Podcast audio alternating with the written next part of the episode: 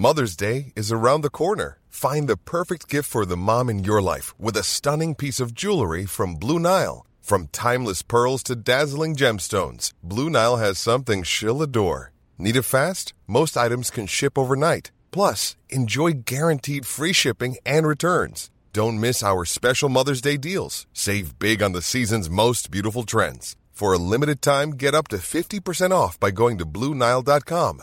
That's Bluenile.com. Bonsoir, bienvenue dans le podcast Culture PSG du lundi 2 octobre 2017. Au programme ce soir, on va parler un peu du PSG forcément, même si on est en période de trêve internationale. On va revenir sur le match de samedi contre les Girondins de Bordeaux, la victoire 6-2 des Parisiens, avec un festival offensif, des buts dans tous les sens, bref, euh, tout ce que n'est pas un match de Ligue 1 habituel. Et on va ensuite parler un peu de la trêve internationale vitesse. On va évoquer vite fait aussi les autres résultats du week-end, féminine, hand et jeunes notamment. Et beaucoup de Pour parler de tout ça ce soir, nous sommes quatre, comme toutes les semaines. Nous avons l'équipe historique du podcast qui est réunie, à l'exception de Victor de Première Touche qu'on salue. Euh, donc nous avons euh, Monsieur Adrien Chantegrelet du Parisien désormais. Salut à tous. Euh, nous avons Amzienne qui est, on ne sait plus où il est, mais il est toujours en pleine forme en tout cas. Salut au T2S. Adrien qui délaisse France Bleu aujourd'hui pour rejoindre la vraie famille. N'oublie pas le club formateur. C'est une garde alternée en fait, une semaine sur deux. Un coup France Bleu, encore un coup. C'est une semaine sur huit, hein, Donc, le quatrième larron, Monsieur Martinelli, qui est là lui aussi en pleine forme. Salut. Voilà, bon, on va attaquer tout de suite sur ce PSG Bordeaux de samedi à 17h, victoire 6-2, donc comme je l'ai dit en intro. Bonjour à tout le monde sur live, excusez-moi, j'allais vous oublier, donc je vois qu'il y a déjà les habitués qui sont là. Bonsoir à Michel, Aurel, euh, Younes et Nico, bref, bonsoir à tous, même ceux qui nous écoutent pas la première fois, enfin aussi à ceux, pas même ceux. Euh, on attaque sur ce PSG Bordeaux. Nous avons l'immense chance d'avoir les rois du bout du match qui sont là, donc on va en profiter. Adrien ou Amzienne, qui veut se lancer sur le, le désormais fameux bout du match Adrien, Adrien, c'est spécialiste quand même. Bon, allons-y. Hein.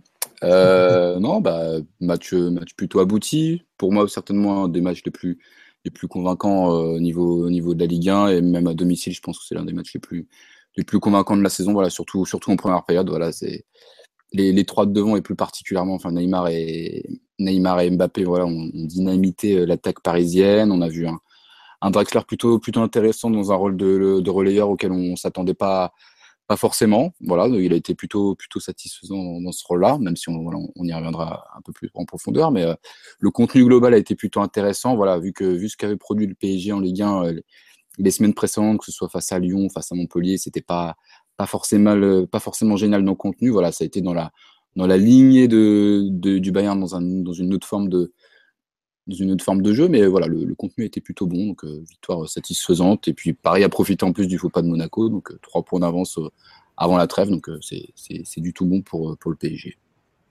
D'accord, merci Adrien pour cette analyse générale du match. Amzienne ou Mathieu, vous voulez rajouter quelque chose avant qu'on rentre un peu dans, dans le détail? Bah, c'était je trouve que c'est un match qui était abordé avec, pas mal de sérieux de la part des Parisiens. Euh, jusqu'au 3-0, on va dire. on s'est rendu les choses assez faciles en ayant une réussite euh, assez inhabituelle devant le but. Je crois qu'on a marqué sur nos trois premiers, on a marqué trois buts sur nos trois premières frappes du match. Bon après, après la 20e minute et le 3-0, le match est parti un peu, un peu en live, un peu en freestyle. Il y a eu un peu moins de concentration et de discipline sur le plan, défensif, ce qui fait que Bordeaux a beaucoup tiré dans le match, a eu pas mal d'occasions et aurait pu marquer peut-être encore plus de buts.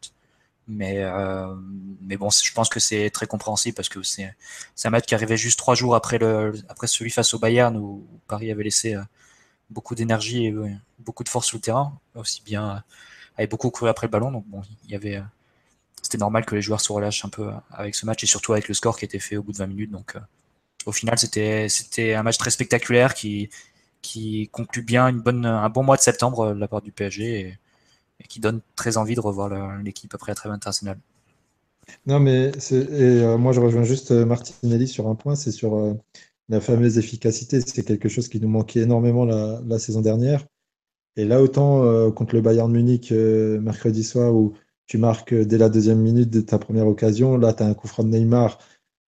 pareil, en début de match qui, fait la différence. Et voilà, c'est aussi pour ça qu'on on a recruté des, joueurs cette saison, des, joueurs comme Neymar, comme Mbappé, qui font la différence dans les derniers mètres. Et, forcément, quand tu as, des joueurs qui marquent sur une, sur une demi-occasion et qui marquent assez rapidement dans un match, ben, ça change tout, tout simplement. on se avec le même scénario qu'il y a deux ans, hein, quand on pliait les matchs euh, vraiment très vite et après euh, la suite se révélait hyper facile. Parce que là, depuis le début de saison, le, le PSG réussissait surtout à faire la différence sur les, sur les secondes périodes. Ils arrivaient un peu à, avoir les, adversaires à l'usure. Et là, pour une fois, en Ligue 1, ils ont réussi à faire la, différence en point période. Donc c'était un peu, un peu, ça, ça changeait d'habitude, on va dire. Il y a quand même un point sur lequel je voudrais revenir, c'est l'aspect euh, physique. On sait que Bordeaux a eu une semaine pour se préparer.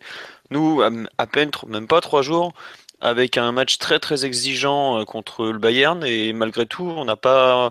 En général, c'est en première mi-temps que sur ce trois jours après que tu souffres un peu. Là, pas du tout. Alors certes, euh, Bordeaux a pas fait un match comme les autres équipes, à savoir tout le monde derrière. Je vois quelqu'un sur live qui me dit ouais, merci à Bordeaux qui n'a pas fermé le jeu. Oui, c'est vrai qu'il y a ça, mais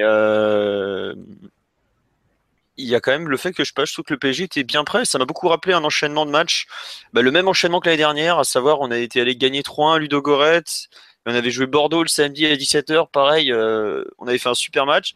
Là, j'ai vraiment eu l'impression de revoir exactement le même enchaînement. Bon, l'année dernière, on avait gagné que 2-0, mais dans le jeu, on avait été très bon. On avait, bon, on avait été un peu plus maladroit dans les buts que cette fois-ci.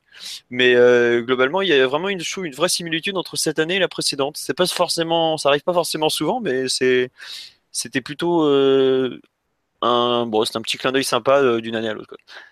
Et on nous dit, tiens, sur le live, pour qu'on rebondisse sur les propos de, je crois que c'était Adrien qui dit, Paris a cette capacité à punir à la moindre erreur de l'adversaire et ça change tout. Bah les, Bordelais, entre le coup franc de 30 mètres qui finit en pleine lucarne et la frappe de Meunier que Mbappé rate et qui finit dans les pieds de Meunier, ils sont pas vernis. Mais bon, après, ils n'ont pas fait grand chose pour inverser la tendance, globalement, je trouve après, non, mais tu peux prévoir tous les plans, plans tactiques euh, et techniques du monde. Quand tu as, un, tel coup franc de Neymar en début de match, je pense que, à mon humble avis, ça change tout. Ça change tout. On ne sait pas ce que ce qu'aurait ce réellement proposé Bordeaux. Est-ce que c'est une équipe qui allait nous attendre dans dans les derniers mètres? Est-ce que c'est une équipe qui euh, qui allait vouloir euh, qui voulait pardon jouer plus haut, essayer de posséder, le ballon dans dans notre dans notre camp? Voilà, c'est pour moi c'est faussé en fait. C'est très difficile d'analyser une telle rencontre. Après, c'est sûr que ils ont montré certaines faiblesses, mais euh, mais voilà, quand tu as quand quand as un, joueur comme Neymar qui prend le ballon et qui dans les premières minutes met un tel coup franc, c'est hyper compliqué pour moi d'analyser. Et derrière, avec le, le, le, potentiel offensif du PSG, forcément, si tu ouvres le score, tu, obliges l'équipe à se découvrir. Euh, et, forcément, avec le potentiel offensif qu'on a, c'est de suite plus facile pour PSG. Donc, c'est hyper complexe à analyser comme, euh, comme rencontre au final. Après, j'ai quand même eu l'impression que Bordeaux avait fait un match euh, ni fait ni à faire. Quoi. Ils n'ont pas du tout mis la pression sur, les, sur le porteur de balle parisien. Quand Verratti, Rabiot ou les, joueurs de derrière avaient le ballon, même Draxler, quand il décroché, ils n'étaient pas du tout attaqués. Enfin, ils étaient vraiment dans un grand confort. Et pareil, quand Neymar ou Mbappé recevaient entre les lignes, ils avaient, ils avaient du temps, ils avaient de l'espace pour se retourner et enclencher des actions. Euh, c'est comme ça que naît le, deuxième but notamment. Il y a même une action juste avant le deuxième but aussi euh, qui est un peu, un peu comme ça. Euh, enfin, je trouvais que Bordeaux était un, un, rival pas du tout compétitif sur ce match-là et je sais pas si le coup franc a été si déterminant que ça en fait. Ils sont vraiment rentrés à partir du moment où Paris, sont vraiment rentrés dans le match à partir du moment où Paris a, a relâché, c'est-à-dire après le troisième but. Et, et, là, on a eu un match plus ouvert où, Paris défendait moins et, et Bordeaux avait plus d'espace pour attaquer. Mais avant ça, c'était vraiment une équipe fantôme. Et je, je saurais pas dire si le, coup ça, de Neymar, c'était euh, tellement changé leur plan parce qu'en fait ça ressemblait beaucoup au match de l'an dernier, je trouvais de la part de Bordeaux. Euh, très peu agressif, euh, laisser des boulevards dans l'axe et tout. Je sais pas si. Je pense c'est plus un problème de leur côté que qu'un problème mental juste après l'ouverture du score. Moi, je te rejoins complètement. J'ai, contrairement à vous, je l'ai vu en différé le match. je connaissais le score et tout. j'ai pas, enfin, j'ai pas compris ce qu'ils avaient voulu faire. Enfin, ils te laissent de, enfin, les matchs précédents, euh, Montpellier, Toulouse, même Saint, euh, pas Toulouse, pardon, Montpellier, Saint et Lyon avaient montré qu'avec une défense agressive, tu peux vraiment gêner le PSG. Eux, ils étaient en retard sur tous les, sur tous les duels. Ils attendaient je sais pas quoi, ils nous regardaient faire. Ils ont vaguement tenté d'attaquer. Enfin, on sait pas trop ce qu'ils ont fait d'ailleurs. Ils se sont pris une rouste, mais il y a... ok, ils ont pas, enfin, ils ont pas de chance entre guillemets parce qu'il y a, on doit mettre 5 euh, buts en 7 frappes cadrées avant la mi-temps, dont une qui est juste avant le, le but de le quatrième. Mais euh, ils sont enfin ils ont fait n'importe quoi enfin vraiment ouais comme l'an dernier pareil où ils avaient laissé Mota jouer brillante idée. Bah là cette année ils avaient décidé de laisser Neymar et Mbappé. On va pas trop les secouer on va pas les gêner. Faudrait pas abîmer un investissement aussi cher bah, c'est cool, mais euh, franchement, ils ont été ridicules. J'ai du mal à imaginer que c'était cette équipe qui a été invaincue depuis le début de la saison, qui avait montré quand même des bonnes choses. Et enfin, pour moi, en termes de défensif, c'est peut-être la plus faible équipe qu'on ait vue depuis euh, Amiens euh, au mois d'août, qui était arrivé en tremblant, qui regardait Neymar limite en faisant des photos. Bah là, c'était pareil. Bah, D'ailleurs, là, qu'il y avoir Malcolm qui fait faire des selfies alors qu'il vient de prendre une rouste. Enfin, je sais pas. Ah le pauvre Toulalan, il. Non, mais il se positionne pour la saison prochaine, Malcolm. Ouais. Ouais, bah, je trouve, enfin, je sais pas, les, enfin, je vois, le, je trouve que c'était le compte de Bordeaux après match qui était en train de dire, oui, euh, bon, c'est pas grave, c'était à Paris, mais non, mais t'es Girondin de Bordeaux, t'as été, je sais pas combien de fois champion de France, tu prends une rouste à Paris, tu dis, c'est pas grave, mais vous êtes. Bah, un peu, les, tu t'en souviens de la déclat de Gourvenec il y a quelques années quand il entraînait Guingamp, il disait, bon, à chaque fois, il vient au parc, il se prend une pilule, mais il avait déclaré, euh, euh, jouer au parc, c'est comme aller chez le dentiste, tu sais que tu vas passer un mauvais moment. On sait que euh, Gourvenec, il est pas des, Enfin, il a. Il... En fait, il met, il met zéro. Dans une position un peu il voit le calendrier. Parc, il voit le calendrier, il voit, il, voit, il voit, le déplacement au parc, il sait que ça fait zéro point, en gros. C'est ça, c'est ça. Il va avec. Il l'avait dit, hein, il l'avait dit avant le match. Euh, moi, ça m'avait, ça m'avait assez surpris avant le match. Il en avait parlé en, en, conférence de presse. Il était accompagné de Benoît Costil et il disait justement ce, ce match-là à Paris, c'est une parenthèse. C'est euh, en fait, il était, il était déjà à limite défaitiste. Il disait que c'était une parenthèse, que quoi qu'il arrive, euh, il jouait pas dans le même championnat que le PSG, que c'était les points d'après qui compter. Donc euh, oui, c'est vrai qu'il était, il était un peu. Forcément, il savait qu'il allait se passer quelque chose, mais mais est-ce que c'est, le rôle de Bordeaux dans ce championnat de rendre les armes avant d'avoir joué le match? Sûrement pas. C'est un vrai débat. Enfin, franchement, on voit que Monaco est pas non plus super bon cette année. Enfin, surtout en ce moment, ils sont dans le dur. Ils ont euh, Lyon, euh, Lyon, pardon, euh, Bordeaux s'est fait sortir lamentablement en Coupe d'Europe, donc ils sont plus gênés par l'Europa League. On sait que c'est compliqué au niveau du calendrier. Ils viennent au parc, mais ils ont déjà le short sur les chevilles avant le début du match. Ils au bout de 5 minutes, c'est enfin, je sais même pas ce qu'ils ont tenté de faire. Et à la fin du match, ils limite, ils te, oh bah voilà, on en a pris 6 Enfin, je sais pas s'ils se Je sais pas si, vous vous souvenez des matchs à l'extérieur de l'an dernier à Bordeaux, c'était à peu près similaire. Hein. Paris, ouais, mais bon, les massacres à chaque fois. Et... Coupe de la Ligue en championnat, ils avaient torché le truc. Euh, Paris, c'était assez. Mm. Tiens, Excuse-moi Adrien, je t'ai coupé. Sur le live, on nous dit Bordeaux a pensé couper les passes vers Neymar et Mbappé, donc pas besoin de se concentrer sur eux, c'est une question. Euh... Je suis pas d'accord avec ça parce que les, les passeurs parisiens n'étaient pas du tout cadrés. Que ce soit Verratti, Rabiot, même Draxler quand ils redescendaient, ils avaient un grand grand grand fort pour se retourner et chercher les passes. Et même quand Neymar redescendait et décrochait, et se retrouvait euh, échanger même de place avec Drexler. Euh, là non plus, il n'était pas attaqué, donc euh, je, je sais pas, je sais pas vraiment ce qu'ils ont essayé de faire. Et en plus, ils, étaient assez hauts, donc ils laissaient de la profondeur pour les appels de, de Cavani et Mbappé. Et, mais sans être agressif, sans, sans, mettre de pression, sans serrer le porteur de balle. C'est d'ailleurs ce qu'a déclaré Gourvenec, il me semble, après le match. Bon, C'était pas ce qu'il avait prévu, visiblement, mais bon, c'est ce qu'ont fait ces joueurs. Et, au final, ça donnait un plan défensif vraiment très faible. Et comme tu l'as dit, Philo, sans doute l'équipe la plus faible défensivement qu'on ait, qu'on ait rencontré euh, cette saison. Quoi. Hmm.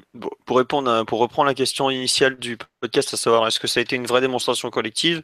Moi, j'ai tendance à penser qu'on a juste, on nous a juste filé un adversaire vraiment pourri. Mais après, le PSG a su aussi développer quelques actions quand même très bien senties. Euh, il y a le, le deuxième but, par exemple, collectivement, il est super propre. De la relance de Kim Pembe à la finition de Cavani, où il, il fait un geste que venir. Euh, le but est quand même magnifique. Globalement, les buts sont. sont le quatrième, hein, tu as une transition offensive qui va super rapidement. Tu as la récup de Draxler, ça joue en une touche de balle et tout. C'est quand même.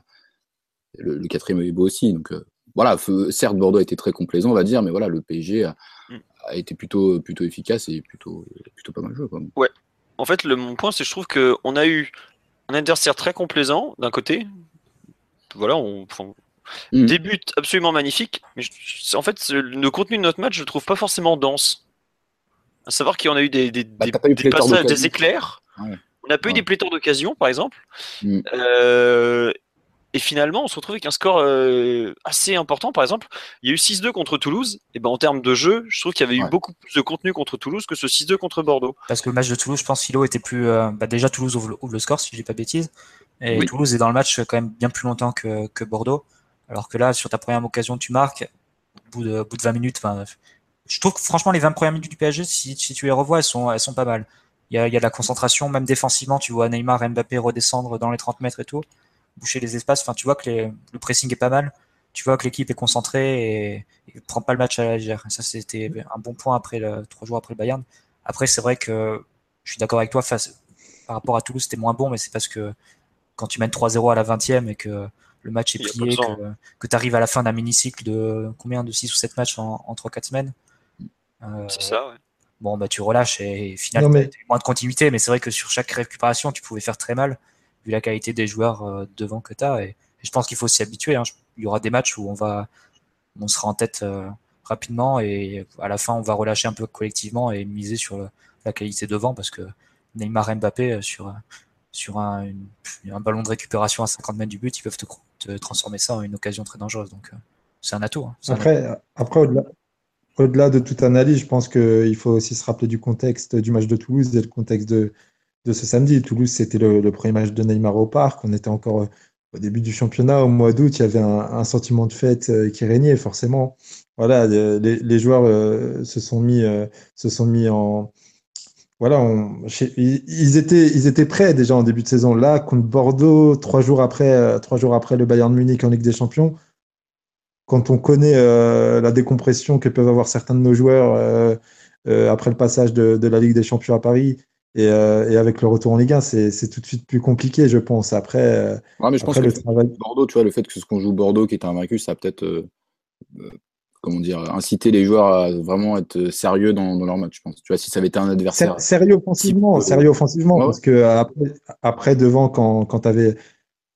Moi, vu du stade, en tout cas, quand, quand, Neymar ou Mbappé perdaient des ballons, tu avais l'impression de. Voilà, pardonnez-moi l'expression, mais Neymar, par exemple, j'ai eu l'impression qu'il se branlait sur le terrain, quoi. C'était. c'est affolant. non, mais c'est. Non, en Ligue des Champions, non, mais c'est euh, affolant. C'est affolant. ça veut dire, il est hyper facile. Mais tu menais 3-0, 4-0. Il est hyper facile. Tu menais, tu menais ouais, il prend le ballon, il, il, part dans une série de dribbles. Il part, il part dans une série de dribbles qui réussit pas forcément, perd le ballon et derrière il marche quoi. Voilà, c'est pas c'est pas c'est pas du tout une critique. Hein. Il, est, il est tellement au-dessus. C'est tellement un joueur génial Neymar et, et c'est toujours aussi euh, génial de le voir au PSG. Mais voilà, c'est euh, c'est vraiment un contexte Ligue 1 et on le sent dans, dans la prestation globale du PSG. C'est c'est tout de suite plus différent que, que par rapport au, Bayern mercredi soir. Je pense que dans un contexte où tu mènes. Hein. Enfin, physiquement, tu peux pas enchaîner euh, mm. deux énormes matchs comme ça. Et je, te rejoins un peu sur le fait que tu mènes 3-0, tu vas pas piocher dans tes réserves pour en mettre 4, 5, 6, alors que tu sais que ça va tomber tout seul. Quoi. Et même de la part du coach, parce que normalement, la, la, la, théorie voudrait que bon, tu restes sérieux et tu demandes à Neymar et Mbappé quand même de redescendre, de, de faire des efforts. Je suis d'accord, il y a des comportements, tu peux dire.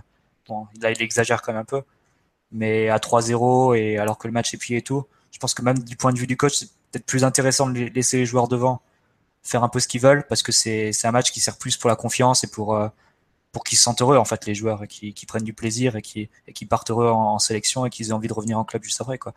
Et donc c'est peut-être pas la peine de, du point de vue de l'entraîneur de de les forcer à, à, appliquer les consignes les plus rigoureuses défensivement jusqu'à 90e alors que alors que le match alors que le scénario du match n'impose pas forcément donc moi, j'aurais du mal à, pinailler là-dessus. Bon, c'est vrai que les deux buts sont embêtants, mais Paris s'est donné le droit d'avoir une fin de match ou d'avoir une deuxième partie de, match euh, euh, comme ça, en réussissant son début et, en marquant très vite.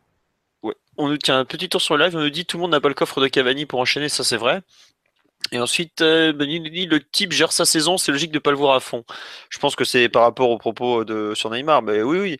Et globalement, je ne le en veux pas, c'est juste que j'ai été surpris en fait entre euh, le, score et un peu le, contenu. C'est plus ça qui m'a surpris. C'est qu'en fait, en gros, on a joué par à coup, on a mis un but pratiquement à chaque fois qu'on a eu une occasion, et au final, le score est très lourd. Mais euh, effectivement, le PSG n'allait pas se, se, mettre plus bactère en ayant euh, joué trois matchs plus trois jours plus tôt, un match super important et bien, enfin même beaucoup plus important que celui-là. Parce que bah, la phase de poule Ligue des Champions, adversaire direct, on n'a pas non plus des, dizaines d'occasions, alors qu'un championnat c'est en 38 journées. Et c'est pas très grave, mais j'avoue que j'ai été un peu surpris du contenu, c'est tout. Voilà. je vous propose qu'on passe sur euh, la grande euh, innovation du match, à savoir la première titularisation de Draxler comme relayeur gauche.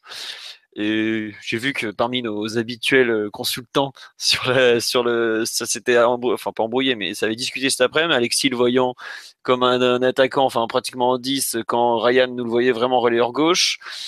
Qu'est-ce que vous avez pensé de cette première de Julian Draxler à ce poste-là euh, Est-ce que vraiment relayeur gauche euh, Qu'est-ce que bah, Je pense qu'il était vraiment. Enfin, pour moi, je l'ai vraiment vu en tant que relayeur gauche.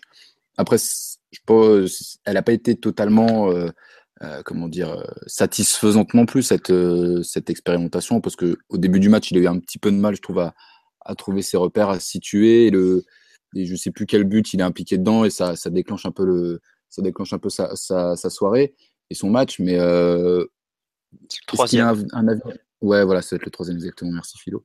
C'est lui qui décale Berchi, si je me trompe pas. Ouais, ça doit être ça. Donc ça, ça lance un peu son, son match, mais dans un, on va dire que la, configuration du match et le plan de jeu de, de Bordeaux l'a bien aidé à se, à se, trouver, à se trouver bien dans, cette, dans cette position de relayeur. Et je pense pas que ce soit une solution viable pour toutes les situations. Et euh, parce que c'est pas un vrai milieu relayeur et que le, match que qu'a offert Bordeaux lui a permis de d'être assez d'être assez à l'aise là. Donc euh, oui, ce match sur ce match-là, il était il était bon, il été plutôt efficace, mais sur le futur, moi j'ai mis quelques petites réserves euh, quand même pour le voir à ce poste-là quand. Moi, je sais pas, j'en parlais avec. Je, me souviens qu'on en avait déjà parlé dans un podcast avec Marty notamment.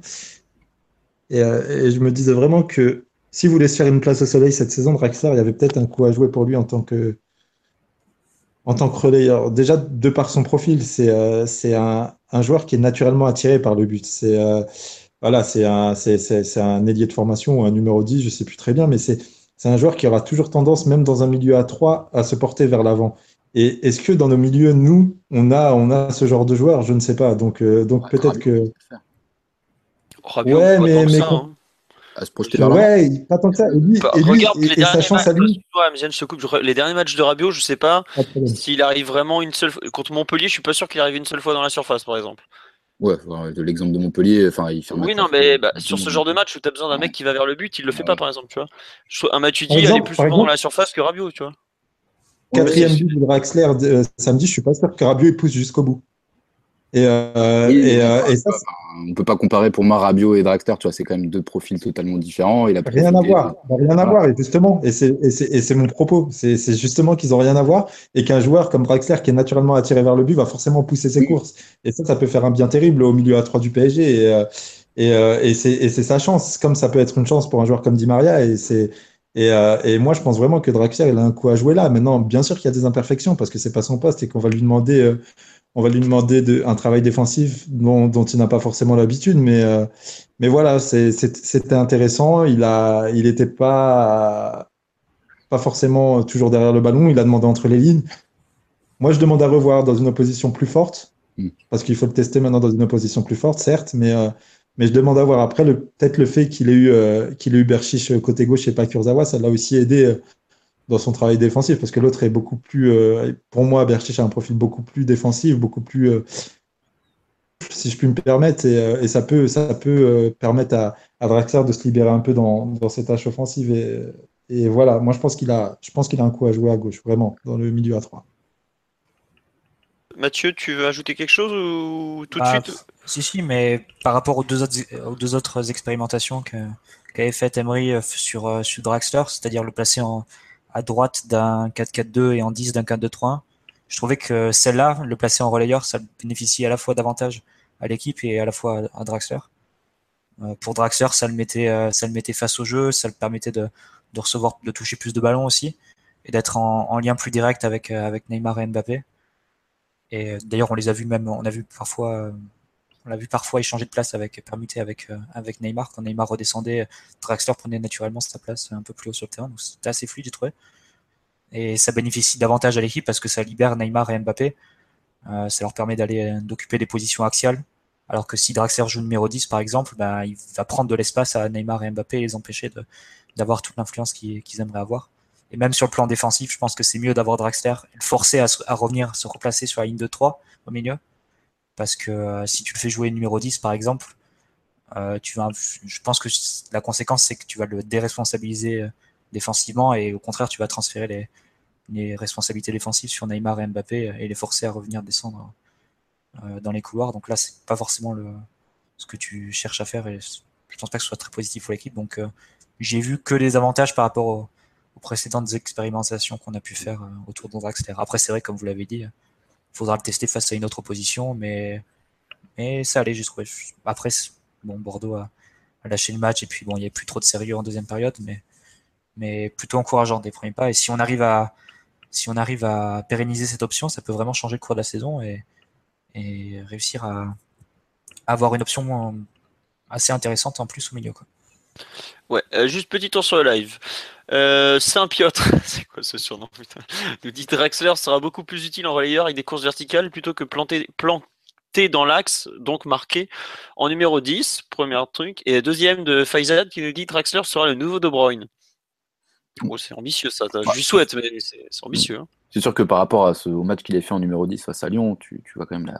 Il y avait une grande différence. Ouais, C'était clairement, comme a dit Mathieu, voilà, c'est là il est responsable. Enfin, le, le, fait qu'il soit placé en relayeur, voilà, ça le responsabilise d'une certaine manière d'un point de vue défensif. Alors voilà, quand 10, il fera peut-être pas forcément les efforts que, que lui demande ce poste, mais, mais c'est sûr que des fois, il touchait plus de ballons en relayeur qu'en 10 où il était un peu perdu, il se cachait un peu. Ouais, ouais. Mais c'est bah sûr là, que il touche 85 ballons, je crois, en 90 ouais, minutes. C'est pas mal, hein. c'est pratiquement au niveau de Rabiot qu'on a touché 80 de mémoire. Mm. C'est sûr que des trois expérimentations qu'avait fait Emery avec Draxler depuis le début de saison, que ce soit à droite ou, ou dans l'axe, voilà, c'était c'est clairement son meilleur match de, de la saison à, Draxler. Au passage, je pense qu'il y a Emery qui, qui, a eu raison, je pense, d'insister avec Draxler pour, pour le garder intégré mm. et le garder dans la dynamique de groupe. Alors que beaucoup de. Bah, que, ouais. Les deux journaux euh, parisiens, l'équipe, l'annonçaient sur le banc. Ouais. Et Tout à fait. Bah, en fait, quand, enfin, non, non, non, mais il a raison. Oh. parce que, euh... Non, non, non, mais je disais pas tout ça pour Adrien. Attends, non, non, vite au fil. et, euh... non, mais le, le pire, c'est que non, mais en plus, quand, quand on voit Di Maria rentrer euh, face, à, face au Bayern avant, avant Draxler, voilà, ça pouvait être un, une espèce de message envoyé en disant, bah voilà, peut-être que, peut que Di Maria a repris le dessus et qu'il fallait lui donner du temps de jeu en prévision du match de, de samedi. Et puis au final, c'est pas, pas ce qui s'est passé. Donc, euh, pour mieux, hein, c'est que et que, le voilà, jour où on se relire les compos d'Emery, euh, il est pas près d'arriver. Hein, tu sais. Ouais, Lui-même, des fois, il doit pas savoir ce qu'il fait exactement, je suis sûr. il y a des moments, tu, il fait des trucs. Euh, bon. Oui, il y a des raisons quand même d'insister, euh, Philo, parce que bon, c'était si tu le mets remplaçant euh, encore une fois face à face à Bordeaux, bon, tu, tu prends un peu le risque de le perdre, de le cantonner vraiment comme une option de, de réserve du trio ah, de second choix, clairement. Ouais. Et... il persiste au moins. Enfin, ouais, ça persiste. Je pense que bon, s'il arrive à développer cette idée, ça sera un peu l'enjeu des, des, prochains matchs d'octobre de, contre des meilleurs adversaires, contre, contre Nice ou Marseille notamment. Euh, ça, peut être, euh, ça peut être quelque chose de très utile au cours de la saison. Donc euh, il a bien fait, je pense, d'insister et de, et de, chercher une nouvelle position pour garder intégré euh, Draxler dans le groupe parce que tu gagnes pas la Ligue des Champions ou tu vas pas loin en Ligue des Champions à 11. Hein. Il te faut euh, plusieurs joueurs, plusieurs options et Draxler, tu, tu, vas devoir compter sur lui. Quoi. Ouais, d'ailleurs, je sais pas ce que vous en avez pensé, mais Vas-y, oui, vas-y, prie. Non, juste, en fait, juste, il y a un truc, euh, depuis le début de la saison, euh, je trouve que Draxler était franchement mauvais. Et il y a quelque chose qui m'a choqué sur ce match en relayeur gauche, c'est la qualité de sa première touche de balle, qui est clairement, euh, il a des contrôles, des, des conduites de balle qui sont magnifiques. Et c'est la première fois cette année, en jouant à ce rôle, quand j'ai retrouvé un peu le joueur magnifique qu'on avait vu évoluer l'année dernière. Mmh. Le nombre de fois où sur sa première touche de balle, il a il a, bim, il prend, il engage la course, il casse des lignes. C'est, on, on a vraiment retrouvé du joueur, un jeu joueur qu'on connaissait quoi. Le quatrième, le sixième but, c'est exactement ça quoi. Il arrive, bim, interception, mais ça encore, c'est un, je, vais, je vais revenir après, c'est un, un, truc un peu particulier du jeu. Mais la façon qu'il a eu de, de prendre les choses en main, de vouloir aller de l'avant et tout, c'est quelque chose qu'on ne le voyait plus faire. À Montpellier, je sais pas s'il le fait vaguement une fois sur le côté droit, là, quand il perd, c'est avant de mettre en retrait pour Cavani qui rate la balle. Mais c'est un truc qu'on le voyait de moins en moins faire. Il est sur le côté il... plus loin du jeu, en fait. Euh, si tu regardes les matchs qu'il faisait sur le côté l'an dernier, même si c'était des bons matchs, il avait moins d'influence. Je pense qu'il devait toucher une trentaine de ballons par match. Là, tu dis qu'il en a touché avait... 85. Ouais, mais il avait moins d'influence, tu vois, mais je trouve que dans la capacité qu'il avait à se mettre dans le, dans le, sens du but, il y arrivait quand même. Là, cette saison, je crois qu'il n'y a pas une fois, on l'avait vu euh, faire du Draxler, savoir le fameux contrôle orienté au hyper propre, puis il accélère, il prend, de, il prend un peu de vitesse, il dribble, il passe. Voilà, tu vois, typiquement son jeu. Et là, je trouve que dans ce poste de relayeur gauche, on l'a franchement vu faire ça, quoi. Après, euh, l'aspect défensif, euh, bon, je veux pas être méchant, mais putain, c'est un plot, quoi, il défend, quoi. Ah, c'est un plot, mais de fou.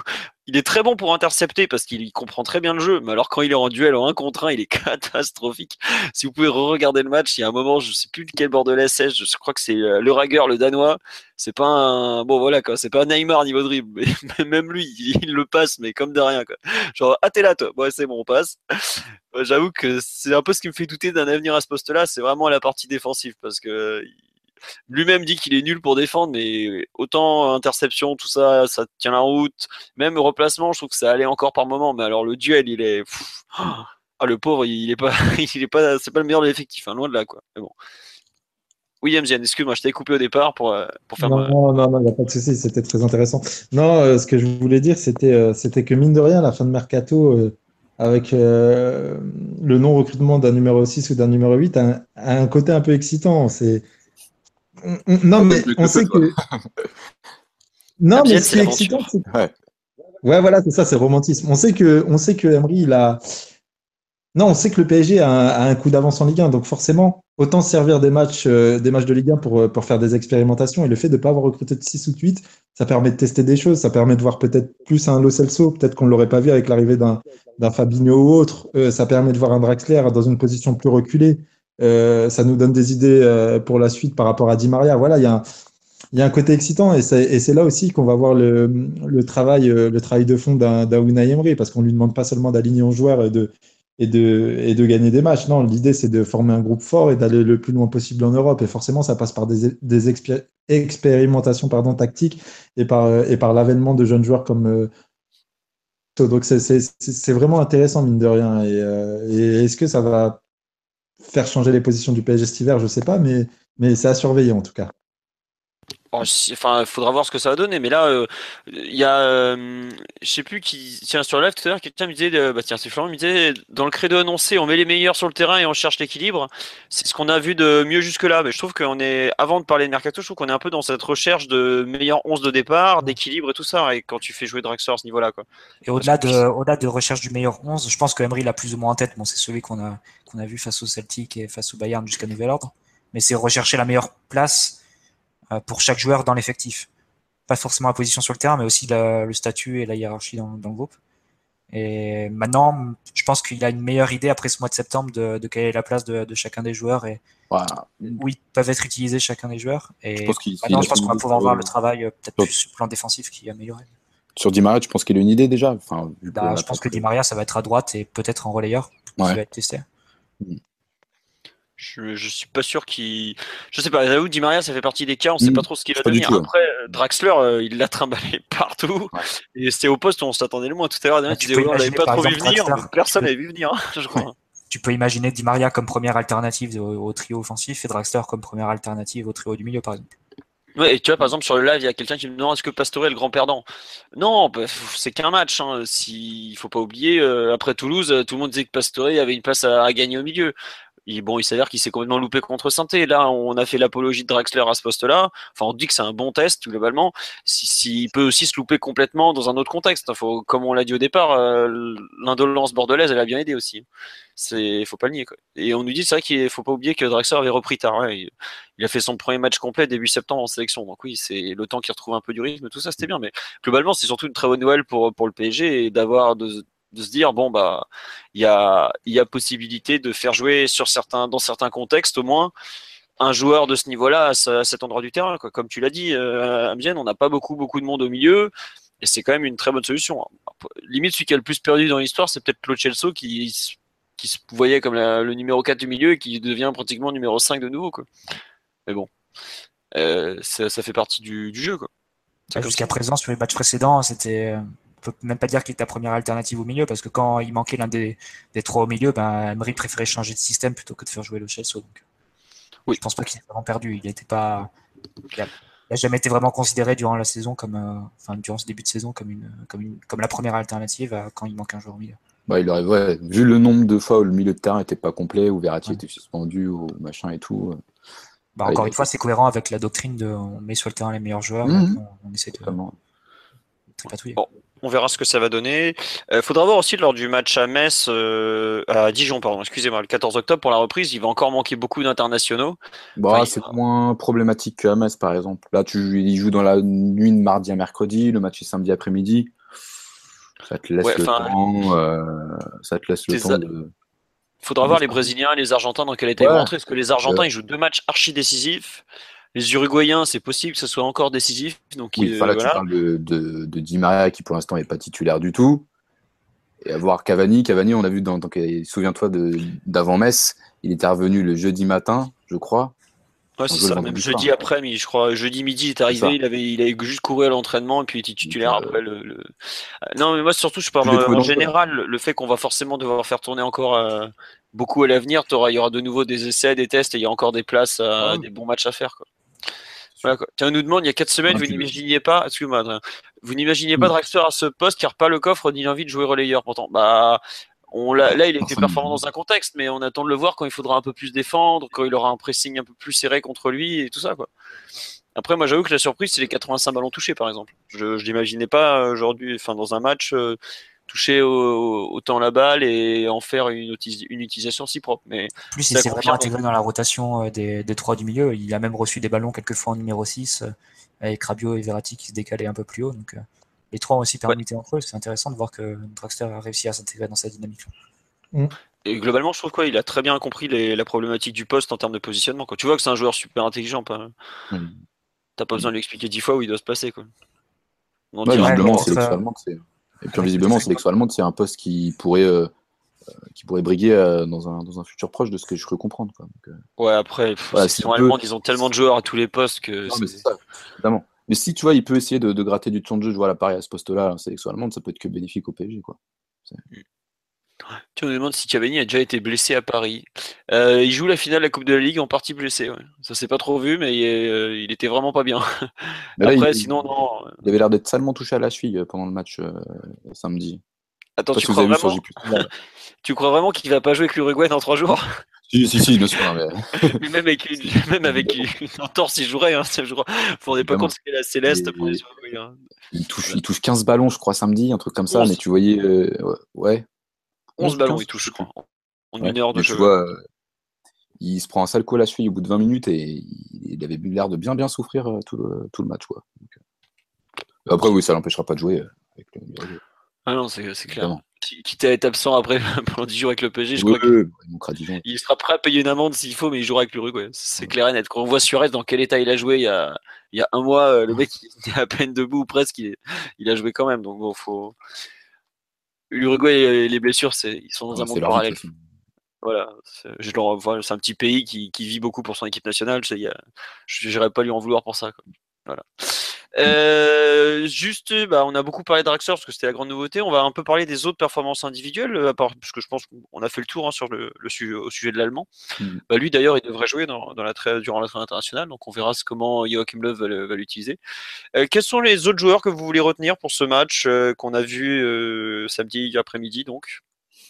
Bah, bon, je vais pas être original, mais Mbappé encore une fois, hein, parce que déjà hmm. qu'après son match après son match face au Bayern, il avait déjà été étincelant. Là encore, il était très très bon encore euh, samedi. Voilà, c'est, il fait que confirmer euh, tout, tout, le bien qu'on pensait de lui. On voit que sa position euh, droit n'est pas vraiment un souci parce que c'est un joueur très intelligent qui sait bien se placer quand il faut et tout. voilà.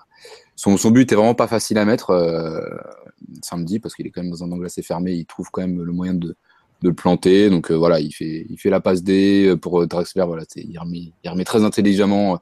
Alors qu'un mec aurait pu aller tout seul, mais il fait le, il fait le bon choix. Donc, voilà toujours, toujours aussi épaté par, par Mbappé et il fait, c'est, du tout bon. Quoi. La mais ce qui est, ce qui est Ouais. Comment il joue avec la ligne de hors-jeu, encore une fois. C'est ça. Comme sur le but Il est impressionnant. Exactement. Il retient son appel. Il, fait près Alors que ça joue à enfin, une haute, euh, haute intensité, enfin une grande vitesse. Enfin, tu peux pas être en retard ou en avance de, d'un demi-mètre et, il arrive vraiment à être à chaque fois collé à la ligne. C'est vraiment impressionnant. Non, mais il, est, bluffant dans sa maturité. Hein.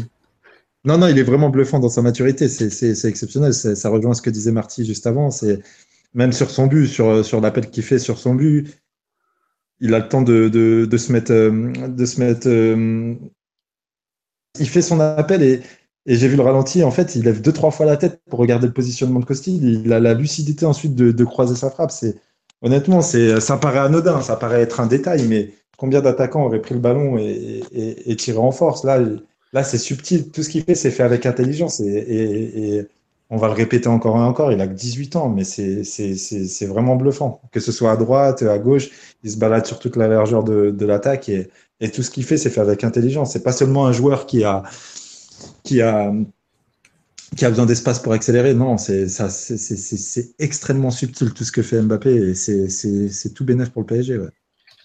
Il y a quelqu'un qui me signale sur live que on a vu à la sortie de Cavani quand il est passé dans l'axe que c'était pas si seul, pas si simple tout seul pour lui tout seul devant. Qu'est-ce que vous en pensez justement de cette dernière demi-heure? Le match était fini, je sais pas si vraiment il y a des...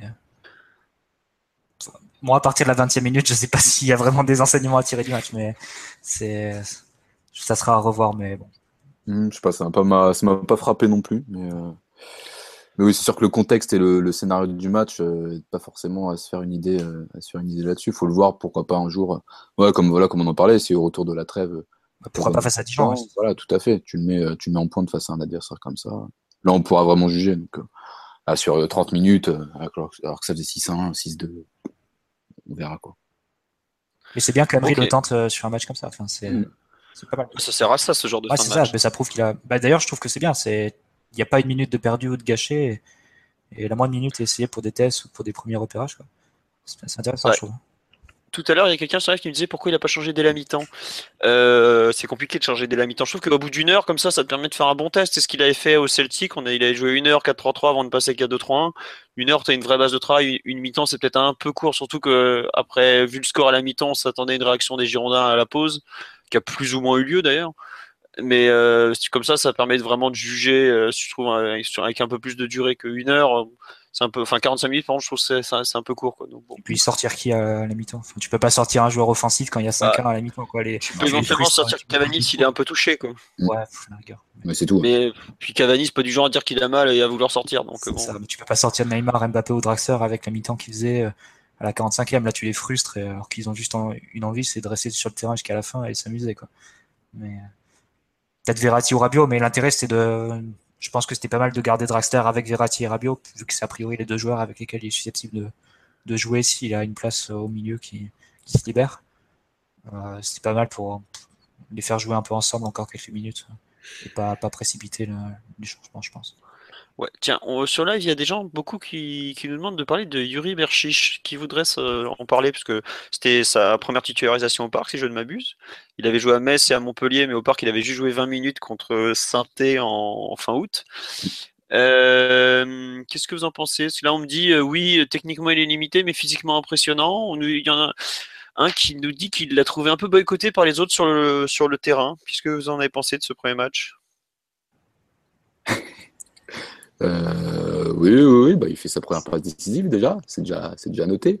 C'est sûr que c'est voilà, un profil différent de, de comme a dit, euh, dit MZN tout à l'heure. C'est pas un joueur qui va, qui va prendre le couloir sans cesse et qui va oublier l'aspect défensif. Donc voilà, c'est, c'est intéressant aussi d'avoir un, un latéral un peu plus sur, sur la réserve, euh, moins foufou offensivement.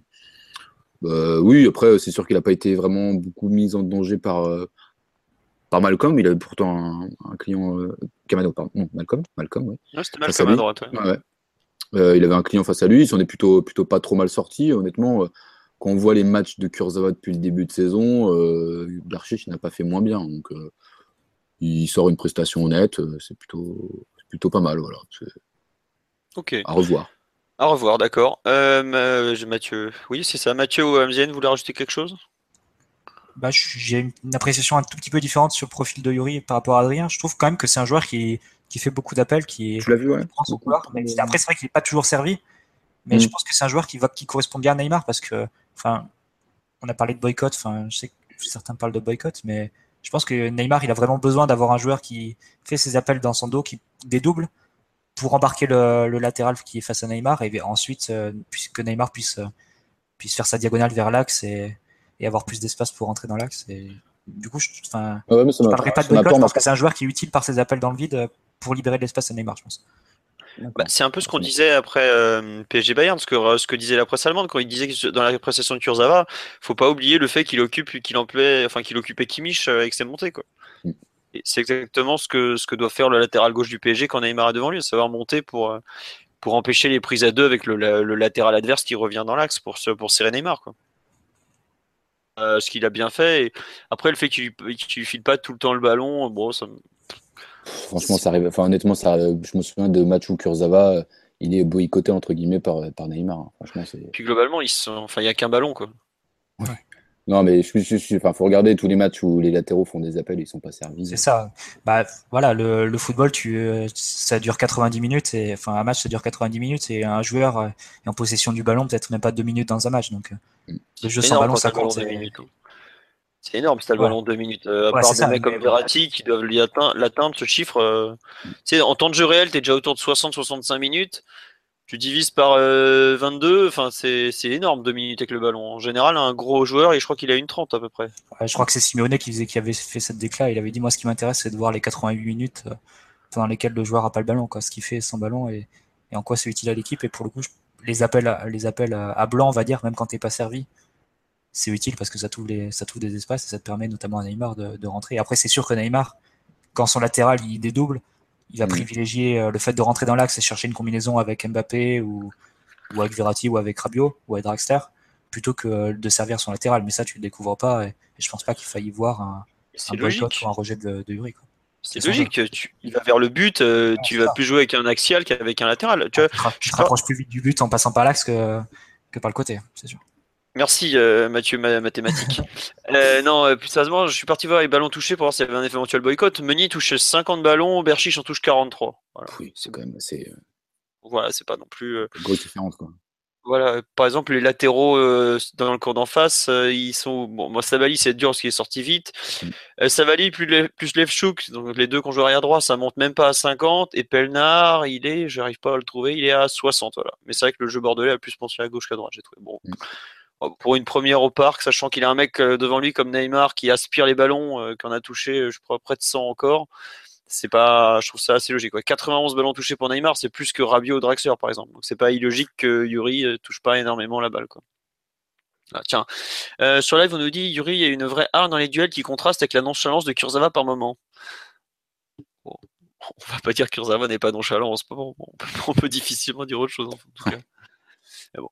Mais après, le pauvre, on lui souhaite quand même un bon rétablissement. Après son petit problème au genou avec l'équipe de France, c'est quand même pas très drôle. J'ai vu pas mal de gens s'en réjouir. J'avoue que, vu le peu de solutions qu'on a à ce poste, je comprends pas trop qu'on qu'on se réjouisse d'une éventuelle blessure de l'ami Kurzawa. Bref, euh, vous voulez parler d'autres prestations individuelles sur euh, ce match contre Bordeaux? Parce qu'on a fait un peu Mbappé et Yuri. Vous voulez rajouter quelque chose? Mmh, bah, Si on fait un point négatif, peut-être euh, peut Verratti qui n'a pas été. Un peu bah, encore physiquement encore en dedans. Il, il, a la perte du ballon sur, le premier but. Dans ses choix, c'était quand même, quand même assez moyen. Euh, ouais, c'était pas, pas du très très grand Verratti. surtout, physiquement, il s'est fait bouger un nombre de fois incalculable. Ça m'a, c'est ce qui m'a le plus frappé. Et puis, ouais, voilà, Et puis voilà, visiblement, il, a des petits soucis à l'adducteur encore. Donc, euh, ouais, il, est gêné physiquement, non? hein? Il, est gêné physiquement je sais pas, mais. il, a, une, gêne pour le non? Ça y ressemble un bah. peu. Enfin, moi, je trouve qu'il est. Enfin, il y a. Euh, c'était François qui était au stade qui m'a dit, mais Verratti, vu du stade, tu vois qu'il est hors de forme, quoi. ah, c'est flippant. Franchement, c'est flippant. C'est pas du tout le Verratti qu'on connaît. Il est pas aussi tranchant. Euh, ballon au pied, il est pas aussi serein. J'ai l'impression qu'il y, a, un truc de cassé. Alors, je sais pas. Je pense pas que ce soit psychologique, hein, mais. Euh, mais euh, ouais, physiquement, il semble, il semble complètement hors sujet. C'est vraiment, ah, vraiment flippant vu du stade. Ouais. Autant, parfois, il était, il était un peu moins bien physiquement, mais il arrivait à sortir deux, trois passes voilà, qui faisaient la différence et qui faisaient peut-être un peu oublier ça. Mais même là, même dans ses choix, c'était pas toujours, pas toujours excellent. Donc voilà, il faudra, faudra, suivre un peu son, son évolution physique et, et savoir ce qu'il ce en sera parce que voilà, c'est un peu voilà, début de saison un peu, un peu compliqué. À l'exception de son match voilà, face à Glasgow où il avait été vraiment très très bon, c'est un, un peu plus délicat pour l'instant. Bah après, enfin, j'avoue que je sais pas à quel point il était un peu touché avant le match ou pas, parce que il a déclaré forfait avec l'Italie là dimanche soir. Mm. Euh, il est sorti à la 79e ou 80e. À la, sortie, il a pas. Non, il avait pas l'air de se plaindre quoi. Enfin. Et c'est bizarre, c'est que est-ce qu'il a joué un peu touché? Est-ce que voilà Je sais pas. Je, j'avoue que parler d'élongation en conférence de presse aujourd'hui, là. Ouais, bah ça c'est ce qu'avait annoncé euh, l'équipe, je crois, ce matin. Et puis c'est, c'est, voilà. là, il, Ventura dit élongation. D'accord. Apparemment, c'est, le, PSG qui a fourni les, examens, qui les a envoyés à la, à la fédération italienne, enfin au médecin de, la section italienne, pour faire constater la blessure. Quoi. Généralement, le, le, protocole, c'est que le joueur se déplace lui-même mm. à, Coverciano pour faire constater sa blessure et tout. Donc là, le fait qu'il envoie, ça veut dire qu'il restera. Soit ça veut dire que c'est assez grave, Hmm. Soit c'est une manœuvre pour le faire, euh, pour le garder, euh, pour le garder euh, à Paris pendant la trêve. Quoi. enfin, dans tous les cas, vu l'importance des matchs de l'Italie, je pense pas que je ne pense pas que Verratti ait voulu une blessure déguisée pour, pour ne pas y bah, aller. Il est à peu près sûr de, finir deuxième. Quoi. Il n'y a, pas trop d'enjeux sur C'est surtout la prochaine trêve qui sera, qui sera importante. Ouais, pour le barrage. Enfin, globalement, cette nouvelle blessure à l'adducteur, c'est quand même une très mauvaise nouvelle. Ah, si, elle est, confirmée et si c'est une vraie élongation et tout, c'est embêtant parce que ça va lui faire rater encore un ou deux matchs.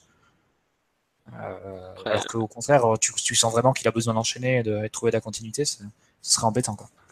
Ah, tu trouves que tu ressens un besoin d'enchaîner, toi?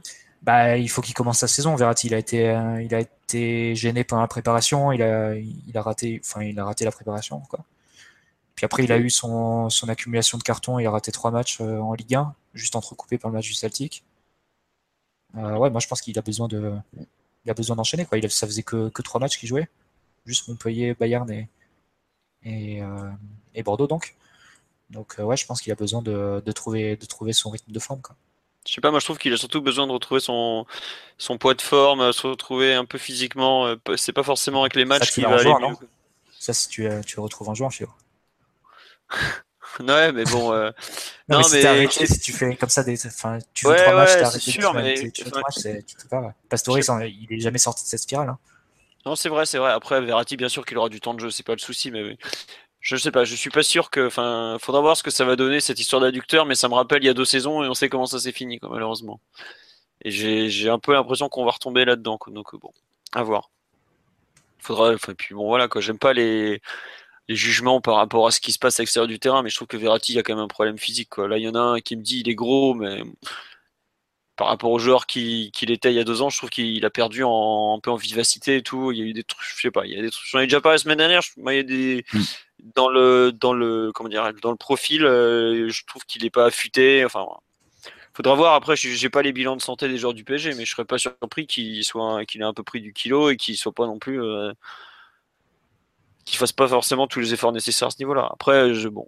Mm. J'oublie pas que par exemple au Celtic, il y a quoi? Il y a trois semaines, euh, il est excellent en relayeur droit et faut pas, faut pas dire qu'il a pas fait un bon match depuis six mois. Quoi. Mais c'est vrai que samedi, ça, ça, ça, a quand même pas été glorieux. Quoi. Après, tu vois, voilà, il revient, comme tu dis, Mathieu, il n'a pas le rythme, il a joué il y a trois jours, forcément, il a souffert. Quoi.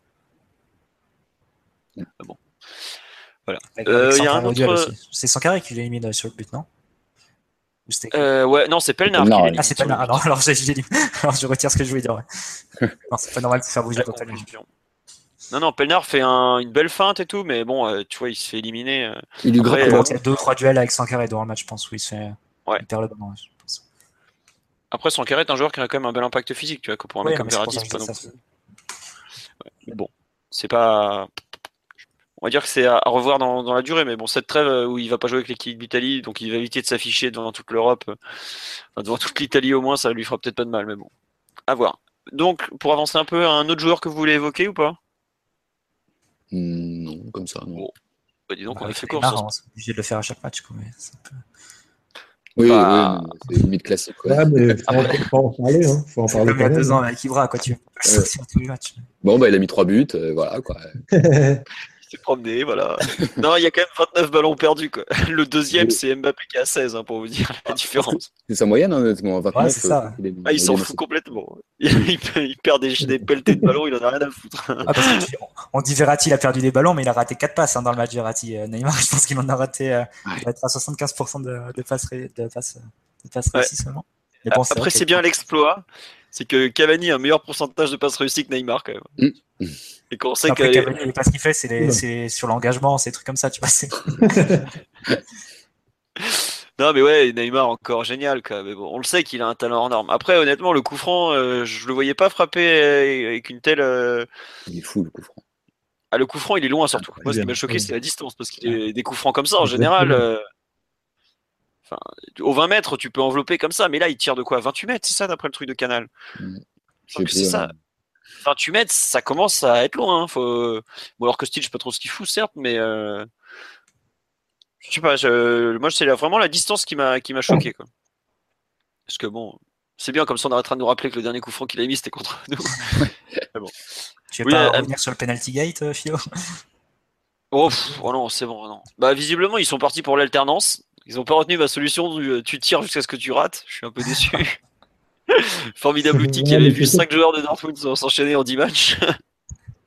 ouais, c'est sûr que ça allait se terminer comme ça. De toute façon, c'est du bruit pour rien. Moi, moi honnêtement, je, si j'avais été Cavani, j'aurais même fait, euh, j'aurais même fait le comédien. J'aurais pris le ballon, je lui aurais donné. Allez, tiens, je te la laisse. Non, mais sérieux, c'était évident que ça allait se terminer comme ça. Neymar, il allait mettre un penalty. Voilà, il va, il va vers Cavani en premier c'est beaucoup de bruit pour rien. C'est ça, ça, ça, ça, se passe dans tous les vestiaires. Ça, c'est les médias, ça. Et non, mais c'est. Tout Parisien qui fait. Euh, voilà. Ça, franchement. Non, non, non. Amzien, le grand frère, il a tranché. quoi. Ouais, puis euh, voilà, et le prochain, ce sera Cavani qui va marquer. Quand il va marquer, il va aller sur Neymar, et c'est la commedia dell'arte, c'est comme ça, c'est le football d'aujourd'hui, c'est beaucoup d'images. Mais, euh, mais voilà, faire tout un pataquès, j'en ai pas parlé parce que j'étais pas dans le podcast euh, les semaines précédentes, et on va pas refaire le débat, mais pff, voilà, l'histoire est close, et, euh, et tant mieux, et tant mieux, tant mieux pour tout Et le tant monde. mieux. ouais. Ça fait la une de Marca après. Mais heureusement qu'il a réussi parce que parce que si Kossi l'avait arrêté avec sa stratégie de, de Landro face à Ronaldinho là, avec son, son Alors- sauteur un peu Alors, ceci étant dit, petite parenthèse, ça aurait fait le tour du monde. hein. Petite parenthèse, j'ai vu que les médias, j'ai vu que les médias ont dit que les supporters ont crié Cavani au moment de tirer le penalty. C'est les supporters de Bordeaux qui ont crié Cavani. Merci pour la précision, Amzien. Mais C'est quel grand Non, frère, il résout les conflits, il est magnifique. Ah, on connaît, on reconnaît là son côté c'est pas du tout le Parc des Princes. C'est pas du tout le Parc des Princes qui scande le nom de Cavani. Ouais, c'est le, le parcage bordelais. C'est pour provoquer un peu, mais c'est voilà. Donc euh, voilà, je tenais à le dire ce soir en direct dans le podcast Culture PSG. Merci, Amzien. C'était Et dire magnifique. qu'il a pris son métier à l'équipe comme quoi. Ah, mais bon, si. à l'équipe, il n'était pas proche des deux, des deux enfants terribles. Ah euh, ouais, du... Ça se voit qu'il a pas fait son stage avec Arnaud Herman et Damien alors. Bon, beaucoup de respect, beaucoup de respect. Non, mais c'est vrai en plus. Il euh, on, on rigole, on te taquine, mais c'était, c'est vrai que tu les avais défendus plusieurs fois hein, quand on était entre nous et tout. Voilà. Euh, juste sur le match, on a fait le tour. Je pense qu'on va avancer. Euh, alors, j'ai fait un thème un peu particulier qui s'appelle la trêve internationale. Quel match suivre? Est-ce que ça intéresse une seule personne ou est-ce que je vais parler tout seul? J'ai l'impression que ça tenait sérieux. très à cœur, Philo. J'ai l'impression que ça te tenait à cœur. Non, ben ouais, parce que j'ai marre d'être tout seul à me mater des matchs euh, sud-américains à 3h du matin. Ouais, c'est pas trop tard en plus là. Allez, le premier match sont à 22, 23 heures. C'est- Ouais, non, non. Et puis euh, le bon Bolivie-Brésil, honnêtement, et, euh, pff, la Bolivie est archi éliminée, le Brésil est déjà qualifié. Je, je serais pas surpris qu'il fasse un peu tourner. Mais à 23h, il y a un petit Venezuela-Uruguay qui va se taper bien comme il faut. Et alors à 1h30, le Argentine-Pérou dans la bombonera Il de. va avoir très cher. Non, Et non, Pérou est, ça, est sixième, non Ou 5 ou 6 je pense, non euh, le Pérou, je sais plus En fait, combien ils Pérou sont. est quatrième, le Pérou est quatrième, le Pérou est quatrième et l'Argentine est cinquième à égalité. Ce qui Ouais, fait que le, le gagnant euh, gagne son billet pour la Coupe du Monde en gros. C'est presque ça quoi. mais- Et en même temps, t'as l'Équateur. Non, non, honnêtement, c'est il y a franchement des bons matchs et tout. Là, pareil, il y a un. Comment ça s'appelle? J'ai vu qu'il y avait un match aussi qui m'intéressait. Il y a Irlande du Nord-Allemagne aussi. Je pense qu'on verra peut-être Draxler titulaire à 20h45. Donc, euh, il... ouais, ouais, il joue le. C'est sur Le le jeudi. multi. Le Le jeudi, jeudi, ouais, sur multisport. Ouais, ouais. Bah, c'est juste avant les, les matchs sud-américains là. Faudra voir. Il y a, euh, il y aura aussi, tiens, le grand retour de Krikoviak en sélection polonaise en Arménie. Mais bon, et rigolez pas, euh, Krikoviak qui fait une super saison à West Brom. Pareil. Bon, ils ont pas gagné un match depuis qu'il est arrivé, mais Bah, C'est sûr, c'est une équipe qui joue, euh, qui joue juste en l'air avec des dégagements loin devant. C'est pas- Et bah, ce week-end, il a été élu homme du match et il a, il a encore euh, été très bon. Il a fait Et une il, y a- passe décisive, non? Il fait une passe décisive pour l'ouverture du score de Salomon C'est Rondon. lui qui Et lance le rondon. Ouais, ouais, c'est ça, c'est ça. Genre, tu Et- regardes les matchs de West Brom, euh, Hamzin. Comment? Tu regardes les matchs de West Brom, tu vas me faire croire ça? Bah, écoute, on, on fait ce métier ou on le fait pas. hein. C'est escroc quoi. non, non, et globalement, euh, ils sont déjà en train de se dire bon, il faut construire l'équipe autour de lui. Ils ont pas, ils ont pas, ils ont pas compris Ouais. qu'ils n'avaient pas d'option d'achat, mais. euh, Non, donc ouais, non, euh, revoir euh, retour de Krikoviak en sélection. Et il y a aussi un. Bon, bah, il y avait Italie-Macédoine, mais Verratti ne va pas jouer, donc euh, on va s'éviter ça. Bah, je vais quand je vais quand même le taper, ça sera, ça sera un beau match encore. Non, il y, a, euh, il y a aussi le match de France, on en parle. euh, Bundy qui nous dit bah, il y aura peut-être euh, Kurzawa, faudra voir. Et surtout, euh, voir l'utilisation qu'il y aura de. Comment il s'appelle? Il y aura Biot. De Mbappé, ouais. Mbappé et Rabiot quand même. Rabiot, Rabiot peut- Ouais, peut- Rabiot pourrait bien débuter, ouais.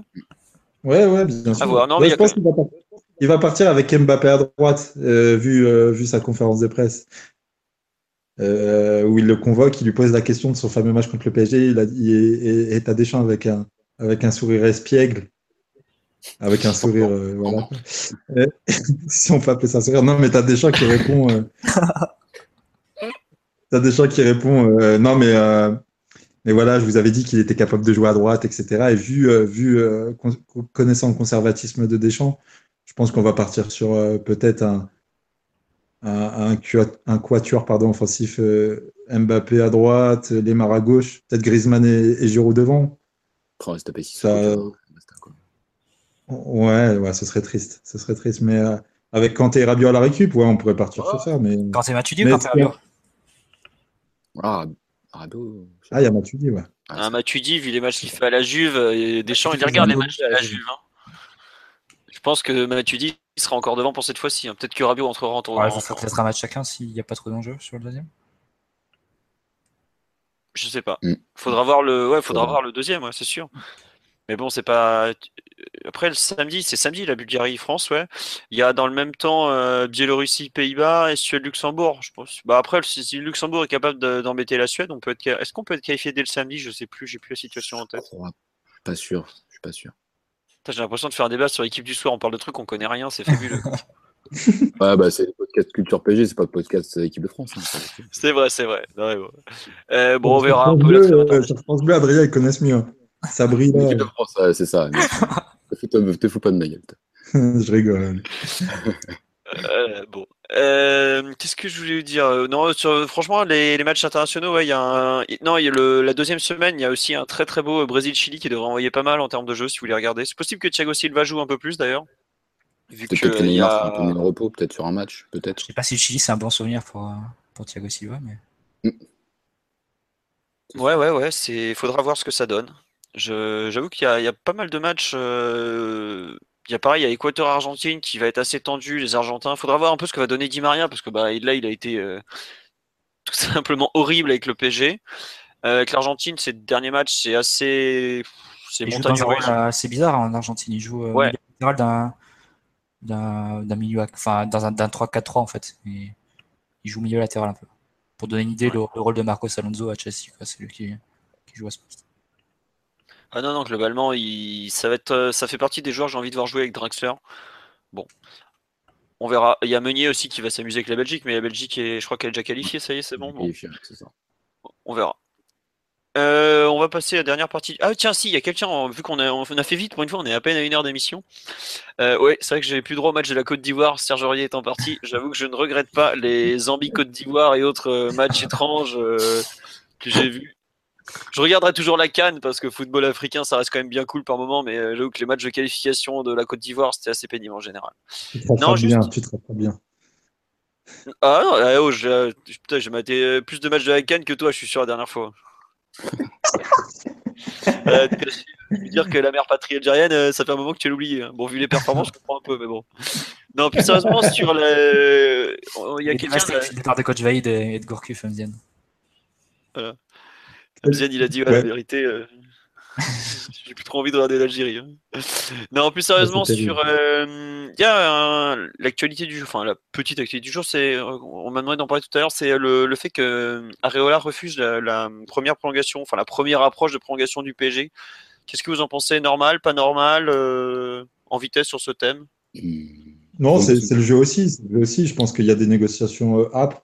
Il va pas, il va pas accepter la première, euh, la première proposition du PSG. Il va, il va tranquillement négocier ça avec, euh, avec, euh, avec notre ami Mino Raiola. Ça va discuter. Ça va, ça va, ça va pas prendre une décision dans l'immédiat, je pense. Et puis, d'autant plus que qu'Emery officiellement n'a toujours pas tranché pour la position de numéro 1, même si officieusement, je pense qu'Areola est parti pour faire la saison. Donc, non, non, c'est normal. a- C'est pas, pas, pas plus inquiétant que c'est là. Ouais, moi je trouve ça très logique même. Hmm. Parce que globalement, euh, enfin, il est quand même pas passé loin de, se- de finir euh, remplaçant, voire troisième gardien le 31 août. Avec, là, on a euh, voulu l'échanger à Naples. Enfin, on a proposé à Naples. Voilà, enfin on sait pas trop ce qui a été proposé, c'était un peu louche parce que selon les sources, souviens-toi, il parlait aussi de prendre un des deux entre lui et Trapp, tu vois, bon. Mais euh, il parie sur le fait qu'il va faire une bonne saison et titulaire pour se retrouver en position de force. Bon, c'est lui qui, qui voit. Et puis surtout, il sait très bien que si le PSG recrute un grand gardien, comme ça a été évoqué, bah c'est clairement lui, il est, beau- il est bloqué pour des années, quoi. Et il peut pas, il a 24 ans, il a besoin de jouer. Il a quand même une carrière plutôt sympathique qui s'annonce il peut pas se permettre de se retrouver bloqué sur un banc touche. Et je trouve qu'au contraire, c'est une décision qui est tout à son honneur parce qu'en prolongeant rapidement, il pourrait s'assurer euh, financièrement. Et là, il préfère justement mettre en avance euh, l'aspect sportif. Enfin, prendre le pari, un, faire un pari sportif. Donc, euh, trouve ça plutôt logique et normal. Quoi. Mais si le PSG lui avait PSG, vous montré, trouvez pas qu'il n'y a, pas eu urgence à prolonger Areola Enfin, il- fin de contrat en Bah, 2019. valeur marchande. Quoi. Tu te retrouves. euh, Je Bah, pas. J'ai peur qu'en fait, ça, ça- enfin, faut se rappeler de la prolongation de Sirigu à l'au- à l'automne 2014. Euh, bon, quand on avait voulu le virer euh, huit mois plus tard, ça avait quand même posé euh, de gros gros soucis. La trappe a un contrat jusqu'en 2020 aussi. Je sais pas si c'est. Enfin, si ouais, faut pas, pas, faut un peu de temps à temporiser et avoir euh, à faire un point quoi l'été prochain. Quoi, pour voir de, de, quel gardien tu te sépares et, si tu dois recruter. Mais bon, faut se mettre à la place d'Areola quoi aussi, tu vois, comme on disait. Hein. Il, y a, deux mois de ça, il était presque mis sur la touche, voilà. Maintenant, je pense qu'il attend d'être de, d'être vraiment installé à ce poste-là. S'il si, continue d'être d'être aussi performant et qu'il voit que le, le, staff lui fait vraiment confiance sur la durée, je pense que ça, ça, va se décanter euh, sans aucun souci. Je me fais pas trop de pas trop pas trop d'inquiétude pour lui. Ah oui, oui, globalement, aucune inquiétude. On est euh, début octobre. Enfin, on n'a même pas passé le quart du championnat. Quoi. Mmh. Non, mais voilà, mais, euh, il fait un bon début de saison, en tout cas. Voilà, donc à, lui de continuer, de prouver qu'il a, il a sa place dans, dans ce PSG-là, en tout cas. Donc, donc voilà un peu notre avis pour le moment. On, lui, on nous demande combien on lui propose. Euh, on ne sait pas, mais sachant que c'est un des plus petits salaires de l'effectif actuellement, je pense que de, je crois qu'il est autour de 2 millions. Ça, je, ne serais pas surpris qu'on lui ait proposé 4 ou 5, un truc dans le genre. Quoi. Ça fait une belle progression et puis ça correspond un peu au, plus petit salaire du 11 de départ. Quoi. Parce qu'aujourd'hui, je, ne suis pas sûr qu'il peut obtenir beaucoup mieux ailleurs. Voilà, quoi. À part s'il y a un club anglais, on sait qu'ils sont capables de tout, qu'il lui sort une offre XXL et ils en sont capables, il faudra voir sur la durée. Mais bon, à cet instant, je trouve ça assez logique, en tout cas. Il dit il refuse comme Edel, quand même. Comparez pas Areola à Edel, s'il vous plaît. Un peu de respect. Un peu de respect pour Edel. Un grand joueur, beaucoup de qualité, beaucoup d'envie. Non, bon, bah voilà un peu notre avis sur euh, Areola. Euh, bon, on verra sur la durée. On va passer. Songer à prolonger juste, faudrait songer à prolonger Rabio euh, dans les plus brefs délais avant qu'on l'installe définitivement en 6 et de rester en 8. Quoi. Ça serait... Sinon, ça risque de reposer problème, ça.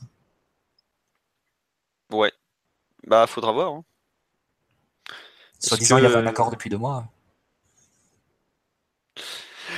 Tu... Je sais pas. Enfin, après, euh, la prolongation de Rabiot, ils ont pas l'air très inquiets. Des deux côtés, il y a une volonté commune de, continuer. Euh, il a bien vu qu'il était archi titulaire. Le, PG lui a quand même fait énormément confiance cette année en vendant euh, sans prendre de remplaçant. Hein. Bon, voilà. Hein. Là, quand il voit Emery bricoler au poste de relayeur gauche avec du Draxler et autres, c'est un, peu, un peu une victoire pour lui déjà. Parce que ça veut dire qu'il n'a pas de concurrent direct. Et rien que ça, c'est énorme déjà. Enfin, je sais pas si on se rend compte, mais c'est pratiquement le poste du 11 de départ où il y a le moins de concurrence, là, celui de Rabiot. Bah, il est, Rien que ça, serein, hein. il est serein. Hein. Ouais, voilà, il est archi serein. T'as Pastore qui peut peut-être, euh, s'il est apte, il peut, il peut être euh, amené à évoluer en relayeur aussi, mais, mais voilà, sur, sur la durée, euh, sur la durée Rabiot est clairement le, numéro 1 et, il fait tout pour, pour garder ce poste-là, en tout cas. Hmm. Oui, oui, oui. Bon, on va passer aux autres euh, résultats des autres équipes du week-end. On va commencer par. Les féminines. Exactement. Non, euh, bah après le, là elles enchaînent une troisième victoire consécutive si je me trompe pas, puisque euh, elles étaient à Guingamp. Et euh, il y a, comment ça s'appelle euh, Elles ont gagné 3-0. Premier but par euh, Katoto d'une belle tête plongeante. Deuxième but juste avant la mi-temps par Deli, qui a eu frappe depuis de l'entrée de la surface. Et le troisième but, toujours par Deli, plat du pied devant la gardienne. Et voilà, 3-0. Bon, voilà, c'était bien vu, bien réglé. Et le PSG est deuxième du classement avec 10 points, puisqu'ils ont fait un match nul lors de la première journée. Lyon toujours largement, enfin largement, ils ont deux points d'avance, un goal average digne du PSG masculin, mais bon, c'est normal pour ce club qui a mis le, le football féminin au cœur de son projet, donc euh, voilà, on peut pas lutter évidemment. Après, bon voilà, quand tu, s'ils ont mis tout l'argent pour les pour les féminines, ils ont plus de, plus, plus de sous pour se payer un meilleur coach que Pep Genesio, bah voilà. Ils ont l'argent sur le foot, Philo, sur le vrai foot, c'est tout. Voilà. C'est l'avenir. Hein. Bon voilà, c'est tout. Après, on sait que Jean-Michel Aulas a bénéficié d'un formidable outil qui serait aimable de mettre au service des féminines plutôt que de les faire jouer à Gerland. Là, ça mérite mieux que ça tout de même. Bref, après les féminines, on va passer au hand, puisqu'il y a eu euh, première défaite de la saison, jeu à Flensburg en Ligue des Champions, parce qu'en hand, la Ligue des Champions se joue le week-end et les matchs de championnat la semaine. On a perdu 33 à 29. Je vais pas vous mentir, j'ai pas eu le temps de m'intéresser au match plus que ça. Je, sais juste que c'est la première défaite de la saison. Euh, non, la deuxième, puisqu'on avait perdu en finale du Trophée des Champions, pardon. Enfin, en Ligue des Champions, en tout cas, c'est la première défaite après une victoire acquise et un gros match contre euh, Brest, qui n'est pas en Bretagne, mais un club biélorusse. Voilà. Ensuite, en la réserve, elle a perdu 2-1 au Puy-en-Velay sans Ben Arfa. Euh, on a ouvert le score par El, au quart d'heure de jeu, puis le match a basculé autour de l'heure de jeu. Égalisation des locaux. On a une double barre transversale sur une action. Et on prend le 2-1 juste après. On aura eu plusieurs occasions de revenir et on perd 2-1. Voilà, c'est le même match qu'il y a 15 jours à Villefranche. On fait un bon match, on a des occasions, mais on prend des buts à la con et on perd à la fin. Faut quand même noter qu'en 4 déplacements cette saison, on a fait 4 défaites. Hein. On est 12e sur 16, donc euh, c'est pas forcément, forcément euh, très bien parti. Surtout que la poule, elle est quand même d'un niveau assez relevé. Bon, faudra voir sur la durée de la saison, mais c'est pas, pas génial, génial. Il faudrait vraiment commencer à gagner des matchs à l'extérieur. Ou pour l'instant, on gagne ou on perd pas au moins à domicile, donc ça c'est plutôt bien, mais il faudrait quand même commencer à en gagner à l'extérieur parce que sinon ça va être tendu jusqu'au bout. 12e sur 16, on n'a pas beaucoup d'avance sur le, premier relégable. Au pire, après, il faudra attendre les relégations administratives, mais bon, on va éviter de compter là-dessus. En U19, euh, de mémoire, on a perdu 2-1 à Rouen dans les dernières minutes. Donc, euh, bah, globalement, la, première place de la poule, elle est pratiquement oubliée. Je crois qu'on a déjà 10 points de retard sur le LOSC, sachant qu'il n'y a que le premier qui, va en playoff. Euh, bon, comment vous dire? Voilà, Lens à 21 points, on n'en a que 11. Parce qu'en championnat, on galère un peu. On en est à 3 victoires, 2 nuls, 2 défaites. On est que cinquième de la poule. Bon, voilà, ça va être très, très, très compliqué, même si ça peut vite changer. Sachant qu'on n'a pas un gros effectif et qu'on joue en plus à la Youth League, qu'on a deux joueurs qui vont partir, deux joueurs importants qui partent au Mondial U17, à savoir Adli et Gomez. Bon. On savait que ça allait être une année de transition, mais on est en plein dedans, on nous parle de Adli sur le live, notre futur star, le prochain éclaté, on espère. Laissez-lui du temps. Hein. Il est né en 2001, Adli, de mémoire. Donc, euh, 2000 ou 2001 Non, 2000, je crois peut-être. Bref, il a encore le temps de grandir et vous le verrez pas chez les pros tout de suite. Hein, même s'il est en train de faire des, il fait des bonnes choses et tout, il a vraiment du talent. Euh, voilà, il, il va pas débarquer demain, en gros. Et ensuite, on finit par les U17 qui ont fait une très très belle performance lors du derby contre le Paris FC. Ils ont gagné 4-1. Euh, ils menaient 4-0 à la mi-temps, je crois, de mémoire, et ils ont encore fait un très bon match euh, avec les, premiers pas euh, cette saison U17 du, fameux Caïs Ruiz. Je vous le dis honnêtement, j'ai pas eu le temps de voir le match. Il y a sur, la, sur, le, sur le site un très bon compte rendu de, de, comme toujours. Donc voilà, les buteurs, Koulibaly pour le 1-0. 2-0, toujours Koulibaly. Le troisième, c'est Providence, qui était un, un mec qui est en équipe de France U17 il y a peu. Et le dernier, c'est Fressange. Euh, non, c'était Fressange. Oh, je les confonds, Providence et Fressange. Bref, c'est pas très grave. Ils ont fait quand même une très belle performance. Ils ont pris un but en début de seconde période de Mirabet. Voilà, 4-1. Ils sont premiers de la poule, si je me trompe pas, avec 4 euh, victoires et un match nul. Voilà, on a plus ou moins balayé l'actualité du PSG. On va donc pas tarder à s'arrêter. On vous annonce qu'il n'y aura pas de podcast lundi prochain. Hein. On va pas vous mentir. Euh, matchs internationaux, comme vous avez pu constater, ça passionne pas notre équipe. Hein. si vous voulez qu'on parle éventuellement de, tous ces matchs sud-américains fantastiques, bah vous allez qu'à aller voir euh, Lucarne Opposé ou ce genre de site qui le traite très bien avec beaucoup de passion. Donc on vous les recommande. Et on vous dit donc à dans 15 jours normalement, puisqu'on aura le podcast après le match à Dijon. Vous allez voir, vous allez attendre un match à Dijon comme jamais dans votre vie. C'est le bonheur de la trêve internationale. Donc voilà. Sur ce, encore merci pour votre fidélité. On a été, quand je crois, 350 à peu près ce soir. Donc euh, un grand merci à tous. On vous souhaite une bonne soirée. Et à bientôt. Au revoir tout le monde. Salut. Ciao. Here's a cool fact a crocodile can't stick out its tongue. Another cool fact you can get short term health insurance for a month or just under a year in some states. United Healthcare short term insurance plans are designed for people who are between jobs, coming off their parents' plan, or turning a side hustle into a full time gig. Underwritten by Golden Rule Insurance Company, they offer flexible, budget friendly coverage with access to a nationwide network of doctors and hospitals. Get more cool facts about United Healthcare short term plans at uh1.com.